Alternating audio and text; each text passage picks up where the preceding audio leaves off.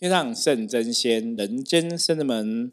Hello，大家好，我是圣真门掌门圣元。嗨，大家好，我是妙元。我们今天通灵人看世界，哈，妙元站在一个非常好的角度，哈，来问 来问问题。对，其实我觉得有些时候，其实跟学生弟子上在聊天啊、分享啊，就是我觉得大家问问题，对我来讲，我来回答好像比较简单一点。但是提出问题其实很难呢。对，有时候啦，有时候像上次，我记得前几集跟那个道玄在聊嘛，嗯，就发现嘛，或是跟之前跟妙莲在聊，可能大家问完问题之后，我就会讲一讲，讲一讲，对，讲完一集这样子。对，所以他们有时候说，有时候最近就是发现跟师傅录音蛮轻松的，对你只要问个问题，师傅就会自己讲了。哦，可是还是会有两个人对话的感觉，我觉得还是比较比较轻松一点的。对对，好，我们今天没有要看社会事件，所以妙远今天来帮忙提出什么问题呢？这有点像那个，那我想那个释迦牟尼佛跟跟那阿难尊者，所以不是阿 难尊者，阿难尊者对都会提出问题哈。对，好，那我想说，因为之前师傅也有跟大家分享嘛，我目前就是在帮那个呃网络上的朋友们哈，因为现在疫情。虽然已经好很多了，但是还是以网络的方式来做一个公益占卜的方式，对占卜的方法跟大家结缘。那在这个过程当中啊，我就发现，哎，其实人真的很有趣。看到他们的时候，有时候会看到过去的自己。对，因为在我们还没有接触修行，或者是在还没有对神佛有产生信仰的时候，会觉得一直会纠结在很多的问题。就是因为你对，因为我们还没有接触修行，可能真的对于一些修行相关的话题，其实比较不会了解了。因为你你没有碰到这块嘛，你就不会去想哦。所以我们常常讲说，人如果你没有特别去想修行，甚至以前我们分享过说，如果一个人没有想要上进，嗯，没有想要往上爬，基本上人就是就是会维持，要么就维持，要么就是逐渐下降。因为讲能量法则就是不进则退了，就是你这个能量如果没有很积极努力的话，其实基本上我们只会越来越萎靡吼，越来越懒惰。对，然后我觉得很有趣的一点是，有一次我就跟这个以前的同朋友同事一起吃吃饭，然后因为我有一点点晚到，到了之后呢，就发现大家在聊风水。对。然后我就想，哎，这个话题好像可以参与他，对，因为有接触这样子，对对对，然后就聊得很开心。然后过一下呢，又换成大家开始来看那个前世今生，嗯，然后我就发现，哎，奇怪了，为什么现在以前我们聚，因为我们现在在各属在不同公司，所以大家聚在一起的时候呢。就会想说，那要讲什么话题？后来我发现，不晓得现在是不是因为社会的事件也好，或者是人心比较起伏，大家真的很喜欢算命，就是这些生性命的话题越来越多了哈。对，然后不仅要看风水，大家还会提出说，没有一间大公司不看风水的，对，都一定看。真的，这倒是事实啦。因为我自己知道的，像我们的一些风水同业的老师们。其实很多大老板哦，都台面上，甚至以前是对岸的大老板，都会请他们去帮忙看风水。对啊，然后看完公司风水之外不够，还要看个人命运。对，或是个人的家里风水也要看。对，然后就我们就开始从这个话题延续到算命这件事情，然后我就开始跟他们讲说：“哎，我现在也有在塔罗占卜啊。”然后大家他们就说。是你今天磁场能量太强了吧？为什么整个晚上都在讲这个话题？搞不好，然后我就想，哎，有安排，大概是我散发出我想要那个占卜的能量出来，然后大家都在聊。好，所以今天的话题就会比较偏向于是在占卜，在这个过程当中我学习到。所以啊，我觉得其实很多时候，像深圳门学员弟子，我都蛮鼓励他们，就是可以把自己学会的一技之长，不管是象棋占卜、塔罗占卜，像我们之前都有教过嘛。对，我们之前还有教过测字，还有教易经这样子。那我觉得就是去跟别人互动，广结善缘，其实还蛮好的。对，好，然后我就在差不多做了将近一个多月了，然后我就体验到一件事情，大家最常问的问题，不外乎就是工作跟、工作、感情、感情，对，真的是大多数都这样子。你现在也体会到，我现在就觉得，哎呦，为什么人生就是工作、感情？你要说他错，其实也没错，因为每个人一定都是。对，我觉得工作这件事情可以理解，因为要赚钱。然后感情真的是非常困扰大家，十个问题里面大概有八个全部都对，还是因为说你你周遭朋友都女生比较多，对不对？没有啊，可是我是网路哎。哦，可是女生的朋友通常问感情真的是比较多，感觉上是这样子。也是没错没错，然后大家就会想要知道感情，那可能呢，像呃有一个案例是，她昨天可能跟男友吵架，对，男友男友回来说我要跟你分手。然后女生就晴天霹雳，开始找算命师帮她想要理解，嗯，对，然后就开始问说：“那我男友现在还爱我吗？我们之间还有爱吗？”就是想要知道说到底发生什么事情，或说这个感情可不可以再继续？对，然后我就觉得很害羞啊，啊怎么会问那么直白？你应该问说我们之间可能出了什么问题，可以怎么来调整？对，因为我的题目设定，因为我在占卜上面我会开放，呃，我会设定几个题目，因为我发现可能大家如果在纠结说会不会好不好，可不可以。能不能？可是它其实就只是一翻两瞪眼的答案，就只是一个结果而已。啊对，但是我希望大家可以去呃思考那个过程呢。对，就是去思考。所以我的题目设定的是如何与另一另一半沟通，对，找到沟通方式。所以我占卜的标题是在这个地方。对，然后没想到，哎，怎么大家还是哎没有在看重点哦，各自走各自的路。对，好，然后这个女生呢，她就提出来说，到底会不会分手？她爱不爱我？所以她没有去思考说，她感情上现在男朋友跟她讲说要分手，是不是沟通上有问题，还是说出现了什么状况？没有，但没有在想这个问题，只是在想说，那男朋友还爱不爱我？只是想知道说两个人还没有爱这样子。对，然后我觉得这个就是。我会觉得还好，我有修行的原因是，当我们有智慧的时候，我们应该要寻求的是方法。对，怎么让这个问题变更好了？对，因为我如果跟他讲说，哎，你们复合几率，因为他一直逼问我，我只好跟他说，你的复合几率大概百分之五十，就其实算算不高，对，不高。然后他可能。我就会觉得啊，那他会不会心情不好？在听到这个结果之后，所以其实一方面是我有点不舍跟他讲这件事情，所以我才会一直想要把他导到一个，就是要去思考感情上可以怎么再再努力这样子。对，然后导到的是如何沟通，所以我今天就问了师傅这个问题，就是我这样有同体大悲吗？如果我一直不回答他说你们会分手或不复合？这样子的话，是不是？因为其实感情的问题哦，我觉得在像我自己在占卜的过程上面来讲，我其实不单单只是感情啦，或是工作啦，或是像有时候工作上，大家也会问到一些问题，说那这个工作不适合他，可能是有些人都觉得可能是这个同事欺负他，或有小人，或是同事不配合工作上面来讲，职场上哦，那很多时候其实我们常常有跟大家讲说，你可能要去思考一个工作不顺利。有时候未必是同事问题，也也未必是你自己的问题，有可能是公司的方向跟你想的方向是做事的方法。就是我觉得人生问题有很多种原因都可能造成，不管是工作或感情。那当然，像我们之前的嗯有跟大家分享过嘛，我们说深圳门其实一直在处理事情，最重要就是找出问题。嗯，然后你才能对症下药哈，解决问题。像刚刚妙有提到，一个感情不好，嗯 他可能也是说两个人相处的过程，比方说真的是沟通有问题，嗯，或者说两个人在感情上面来讲要的东西不一样。对，那因为他们两个会争吵，主要原因是因为他们开了一间刺青店。嗯，两个都是刺青师傅吗？没有，他的另外一半男友是刺青师傅，然后他投资比较多的钱。对。就一个一个花钱，一个花力就对了，出钱出力。两个人都花钱，但是他女生投资的比较多，但是女生很任劳任怨的一直做，就是他不知道可能就是招呼客人啊，不然就是一直想努力经营。可是男生呢，就会想的太美好。就是他觉得说，哎，年轻人就喜欢刺青啊，所以我们特别到了呃，从别的地方搬到三重来开一间刺青的店，然后外乎就是想要赚钱。对，可是这些事情都呃超过他们的想象，也就是生意不好，然后有可能店租都付不出来的状况。那那就真的当老板其实不是那么容易啦。对，然后就是会为了钱在吵架，然后甚至女生就会问我说：“哎，那？”他还是他有别的女人，反正我觉得当女生好像在感情这件事情上面，这是一个很大的功课，真的很难去。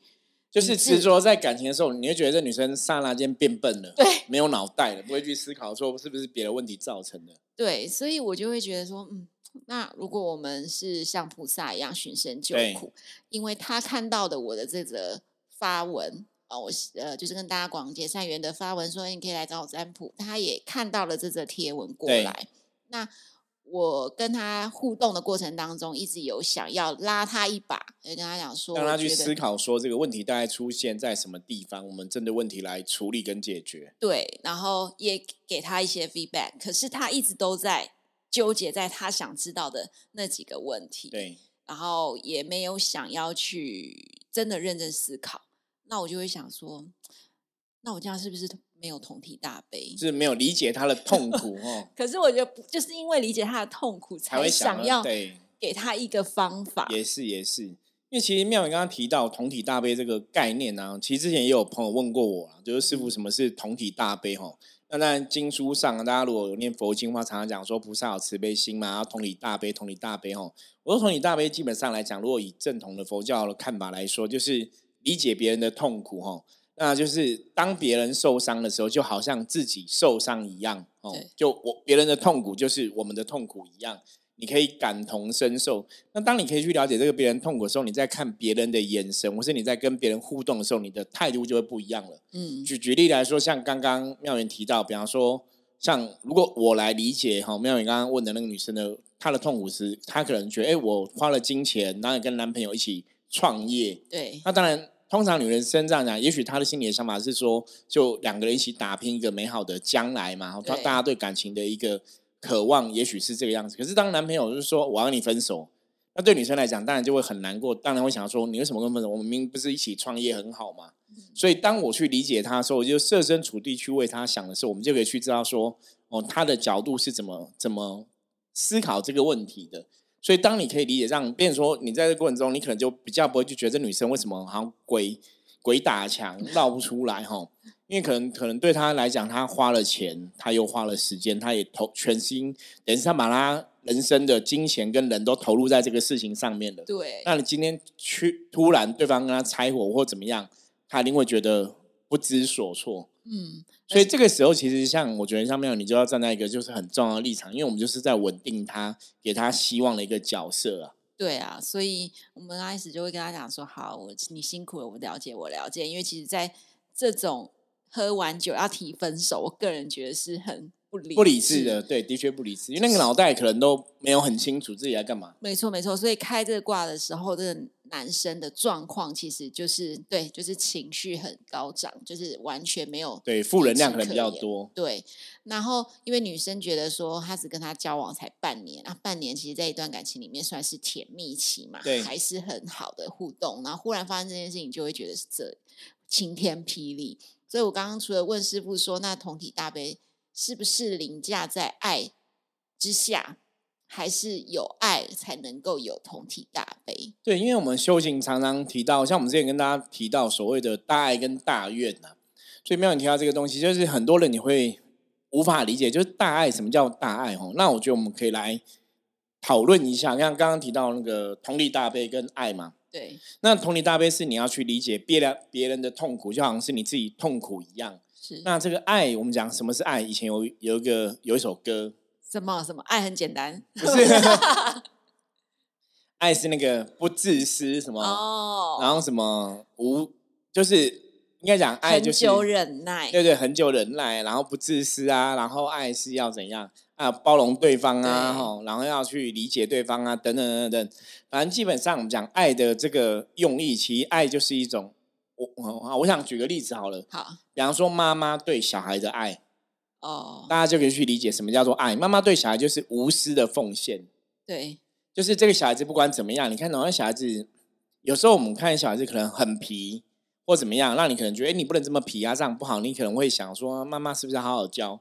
可妈妈就会觉得啊，没有，那小孩子很可爱啊，很正常啊。妈妈同体大悲，对，同体大悲他的小孩，所以他就觉得那个是正常的。对对，可是他其实那就有点像溺爱了，哦，就是就是他不了解什么是真的爱。可是真的爱就是没不自私的付出啦，就是就是真的为了小孩子，你不会去计较任何东西。哦，然后说，你看妈妈在赚钱给小孩子用，这在补哦，在喂养小孩的时候，他也不会去跟小孩计较说你要。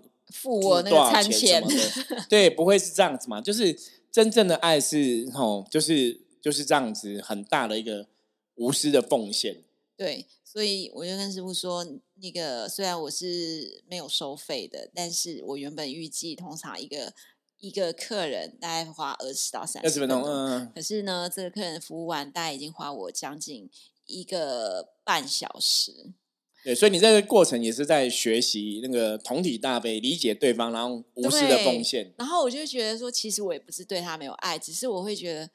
可是就有方法啦，你为什么不能好好理智想一下，好好想一下？我们冷静下来，我们好好讨论。对，怎么让这个感情可能可以有更好的一个进展？哦，这比较实际啦，而不是在那边直接斟酌说到底会不会在一起，会不会在一起？对啊，那我就发现其实人好像我自己也是会啦，就是在遇到一些真的切身之痛或过不去的那个关卡的时候，很容易在那个漩涡里面转。我觉得就是那个纠结，就是所谓的贪嗔痴嘛。对，就执迷不悟啊。对，就是很容易纠结在这件事情上。可是那个纠结其实对人来说是痛苦的，而且对自身的能量来说其实是往下的。没有错，就是因为你纠结在一个一个情绪上，那个东西其实是会拉着你的心，就让你不快乐啦。简单讲是这样，所以那我们讲嘛，人只要不快乐，你的能量就会往低处流嘛。哦。对，那如果说我们的朋友们，因为我们其实也很容易遇到，比如说，可能这个人他是你的前任好了，他可能在过往交往的过程当中，当然有好的一面，也有一些不好的一面。对，那他曾经对你做出了伤害之后，他忽然在事隔好几年之后打电话来，悔悟了，怎么办？没有，那一样啊，你要一样，我们讲同体大悲的角度，就是去理解他嘛。比方说他是真心的悔悟还是假的嘛？就还是要去了解原因嘛，吼。那当然，我觉得在这个时候我们可以做嘛。但如果说今天我是一个学习修行的人，我们遇到这个问题，当然我们可以去同理大悲理解他的悔悟，吼。那当然，你说我们要不要继续去爱他，要不要无私的去爱这个人？我觉得当然可以考虑了。因为每个人的状况，因为修行上面我们讲爱哈，我们讲修行的大爱是神明看众生一切都是平等的嘛，所以把众生都看成是他的小孩一样，就像我们刚刚讲妈妈对小孩子无私的奉献哦，因为神明把众生看得像自己的小孩，所以神明对每个众生的付出都是都是非常无私的，都是非常巨大的，然后不求回报的。嗯，我觉得修行当然要学这样的角度，可是因为我们在人世间来讲，毕竟我们现在还是在一个学习的过程嘛。嗯，你如果说好，我们这样的付出都是要不求回报的，那大家工作都不要求回报好了，可是社会也不会正常进展，你懂吗？对呀，因为你工作不求回报，因为工作跟工作是一个我付出我的劳力，付出我的辛苦去达成公司的帮公司赚钱等等的，所以我们拿到应得的报酬，理论上我觉得它是一个合情合理的事情。对，可是真正的爱，当然这个工作不是说你对工作没有爱，是说这个爱跟我们讲修行上的大爱基本上是不太一样。修行上的大爱是说我们理解众生的每个状况，对众生每个状况，我们都可可以感同身受。嗯，所以我们的情绪不会随这个事情起伏。这事情哦，因为你了解了然于胸的话，那对很多事情，当然我觉得看法就会不一样。对，然后我觉得。师傅在跟我聊这个话题的时候，我就想到，我就会去回想说，那济公师傅为什么要降价？为什么要帮忙？因为爱众生啊，因为对众生有爱啊。对，然后希望给大家一个方向，让大家可以人生过得更幸福美满、更开心。对，然后我说，对啊，哎，可是我给他方向啊，啊，为什么济公师傅跟他讲的方向？就可以啊！我跟他讲方案不行。那你跟他讲方案是可以啊，可是他对方不会接受啦。对，然后后来我就想想，有时候金融师傅跟他跟客人讲，可能师傅也有回应我嘛。而客人他可能回去也会有自己的想法。对，可能你是金融师傅神已经给你一个很清楚方向，你怎么做会让你人生更好，或是这个状况更好？可是对方也未必会真的照神明指示去做。对，所以我就觉得那真的很难去改变一个人，因为他你已经告诉他方法，这个方法。或许他现在还没有顿悟，可是他总会有顿悟的那一天。那我们就得等等他。所以，我们刚刚讲嘛，你如果要去理解大爱，你可以从一个父母的立场去思考。比方说，父母在教育小朋友的时候，当然也希望小朋友可以成长，也希望小朋友可以懂事、可以独立嘛。嗯。可是父母就因为爱他，所以会一直耐着性子去跟他讲，这就是爱的一种表现。可你耐着心、耐着心子跟他讲之后，他有没有受教？会不会真的改变？其实我常常讲，这就是小孩子自己的功课。所以，像妙人提的案例，比方说，好，你已经真的很耐着性子跟对方讲，你也一心一意希望对方可以更好，也教了他一个明确的方法。那如果他不做的话，基本上来讲，那个是他的功课。可是我们的大爱还是有做到。哦，对，所以我其实今天主要就是来问师傅说，如何分辨爱跟同体大悲，他们是不是两件不一样的事情？因为我觉得爱。在身为一般人，好像我爱我的家人，我爱我的另一半，我爱我的狗狗、动物什么的，很简单，很简单。对，因为就是这些是你熟熟悉的人嘛。对，但是今天来找你问事、找你占卜的人，他说真的，他就是一个陌生人，对陌生人跟我们没有任何关系。对，然后你只是从他的比如说 Facebook 照片看到这个人，对，但其实他的连接上面是真的很弱，薄弱。对，所以。关于这个爱啊，我觉得是一个很好的修炼啦。对我自己来说，因为我可以透过这个占卜，我其实这是一个很神秘的事，嗯，很秘密的事情。就是说，其实你不认识他，但别人都把他最私密的那一件事情跟你说，也是很有趣的事情。对啊，我觉得其实蛮有趣的。那他除了可以呃有一些互动之外，我也可以参与别人的故事，但是。我们却不干涉别人的故事。对，有时候成为一个身心灵工作者，或是我们讲一个占卜老师，我觉得也是在帮助对方的过程中，在聆听别人的故事中，其实也是帮助我们去学习成长啦。对，因为也许他的人生不是我们所经历过的，所以在这个状况下，你一定要有大悲心。什么意思？就是我们刚刚讲同理大悲，你才能去感同身受他的状况。那你感同身受他的状况之后，你才能去理解哈，甚至我们可以针对他的状况。提出一个更好、更适合的解决之道。我我举例来讲，比方说，好，今天对方他可能就是呢经济能力比较不好，嗯，那我们可以感同身受他的状况，我们当然就会去想说，那你就是要想办法去解决经济问题嘛。对。可是如果你没有去理解这个状况，你跟他讲说啊，这个问题没有很难啊，这怎样样？可是你感冒，你讲的解决之道都是要钱去做的，可是他就是没钱啊。对。这个就是你没有理解对方嘛。所以同理大悲，其实前提在呢是说，我们站在对方的角度，我们去思考，设身处地去理解对方的痛苦是什么，伤心是什么，快乐是什么。那当你了解这样的东西之后，你在跟他互动的过程中，当然就可以提出一个更更好的一个方法，或是提供一个更好的建议。所以他的确有他的好处。那当然，那个前提是你要有所谓的个爱，就是你对众生有爱嘛。像我们讲神对众生有爱，所以神在帮众生的时候。他不会去想说他可以得到多少好处，而是那个起心动念都是想要帮对方可以更好。对，所以那个出发点就会让这个结果往正向的角度去走。对啊，所以我觉得真的是一个很神奇的练习哦，因为其实你自己的状态，每一个人的状态都不一样，然后你要能够了解别人，我觉得真的不是百分百啦，不容易啦，没有办法透过半个小时。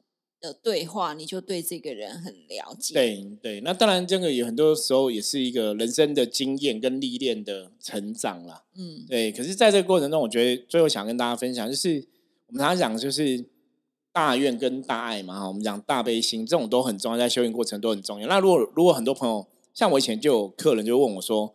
嗯，圣元师傅，我觉得我不想爱别人，我不想对别人好。我说怎么了？他说，因为我觉得我人生很衰，也没有人对我好，我为什么要对别人伸出援手？哦，对，或者他根本也没有感感受过爱。对，就是就会因为他不懂，他自己没有感受过爱，所以他不懂得什么叫爱。对啊，所以他也没办法去爱别人。那一样啊，站在同体大悲立场，我们要去理解他嘛。所以我就会理理解他的状况，说那没有关系，那也许我们先不用搞那么复杂，说你要去爱每一个人，因为你可能还不懂什么叫做爱。那也许我教他第一步就是，那你先学会爱自己，然后第二步是可不可以爱你的家人？可是因为像跟我讲那个客人是他家人对他很不好，所以他是没办法爱他家人。我说没有关系，那你就爱爱这些你周遭对你好的朋友，你就慢慢去一步一步学习，然后再去爱更多的人。吼，我觉得那是可以有有。呃，一个顺序的，所以就是分把这个爱这件事情，我们可以拆分阶段性的学对，也许我们现在只能爱我的家人，爱我的小孩，爱爱我的朋友，那我就先把这些人顾好。那慢慢的，希望有一天我可以慢慢去爱更多的人。对，因为我觉得这个很有趣的地方，就是一开始我们可能只能跟朋友，因为跟朋友比较能够对关系不一样，比较熟悉，比较好聊，那他可能也不会凶你。我觉得这个就是最主要，因为跟家人，家人可能会为了你好，就有很多的想法情绪说法，可能会不是不是那么适合啦。因为觉得家人的功课真的很难呐。对，家人有时候真的太密切了，然后成长背景什么都很了解，所以有时候家人那个关系久，我觉得人跟人都是一样，就关系久了，很多时候你当然就没有那个距离的美感嘛。可能讲话都会很大声。就像以前 我们像说男女朋友刚开始交往，男生为了维持自己的形象，女生为了维持自己的形象，可能都拿最好的一面，轻声细语。对，可是在一起之后啊，都已经在一起，干嘛这样子？有没有？男生可能在一起都抠脚、抠鼻子啊什么的，对，就会不一样了这样。对，所以其实透过先阶段性的去解锁你的关于爱的练习，慢慢练习，这个是。蛮好的，因为你可能透过跟别人的互动，你会发现，哎，他的故事里面好像有一些自己过可以学习的经验啊什么的，对，或者是经历。那你可以透过反问他的方式，你才去了解说，哦，那当时可能我家人是什么样的想法？对，所以我觉得是蛮好的啦，蛮有趣的。因为以前我比较没有直接，可能都跟朋友在做占卜，所以其实那个距离感会拉不一样。那你现在面对的是陌生的人，然后你他们确实都会希望得到答案以及被安慰。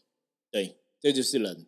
对，这就是我们讲《金刚经》上面有讲众生相就是如此哦。所以我常跟很多在修行朋友说，真的修行，你你走那个修行那个路久，或者说你自诩自己为一个修行的人，嗯，那你真的对人要有所理解了。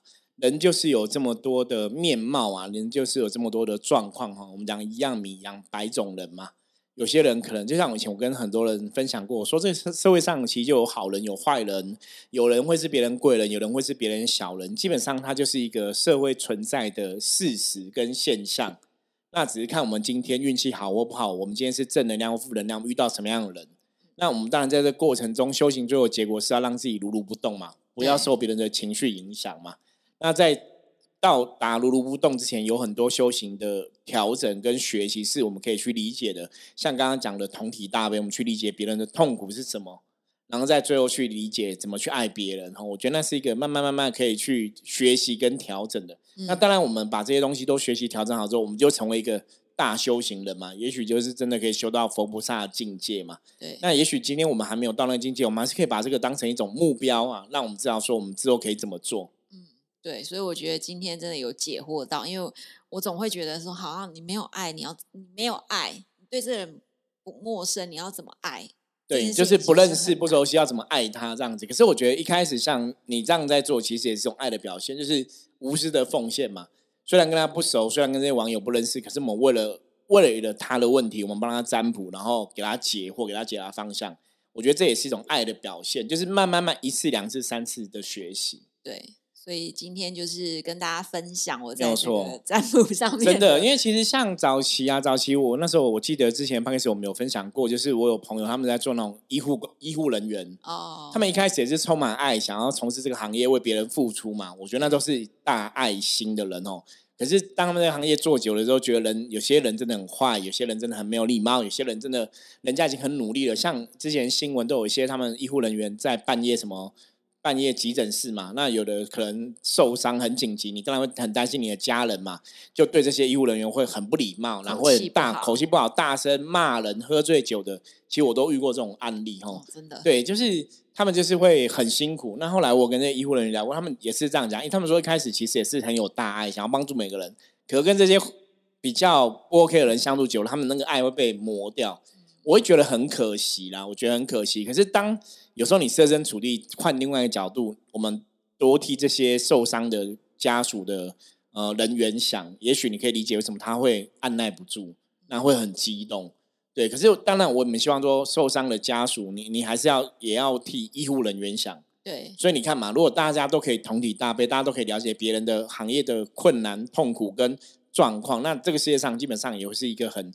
好的世界，因为你都可以设身处地为别人想嘛。对啊，也就不会那么多争吵。没有错，所以我们讲同理大悲，在修行上面来讲，是一个很重要的基本概念。那当然，你能够理解对方之后，你生出了这个爱心，就可以让这个正能量维持很好哦。那大家如果是有在接触修行的话，我们就一起努力吧哈，慢慢去让自己充满这个大爱，然后也拥有大愿哦。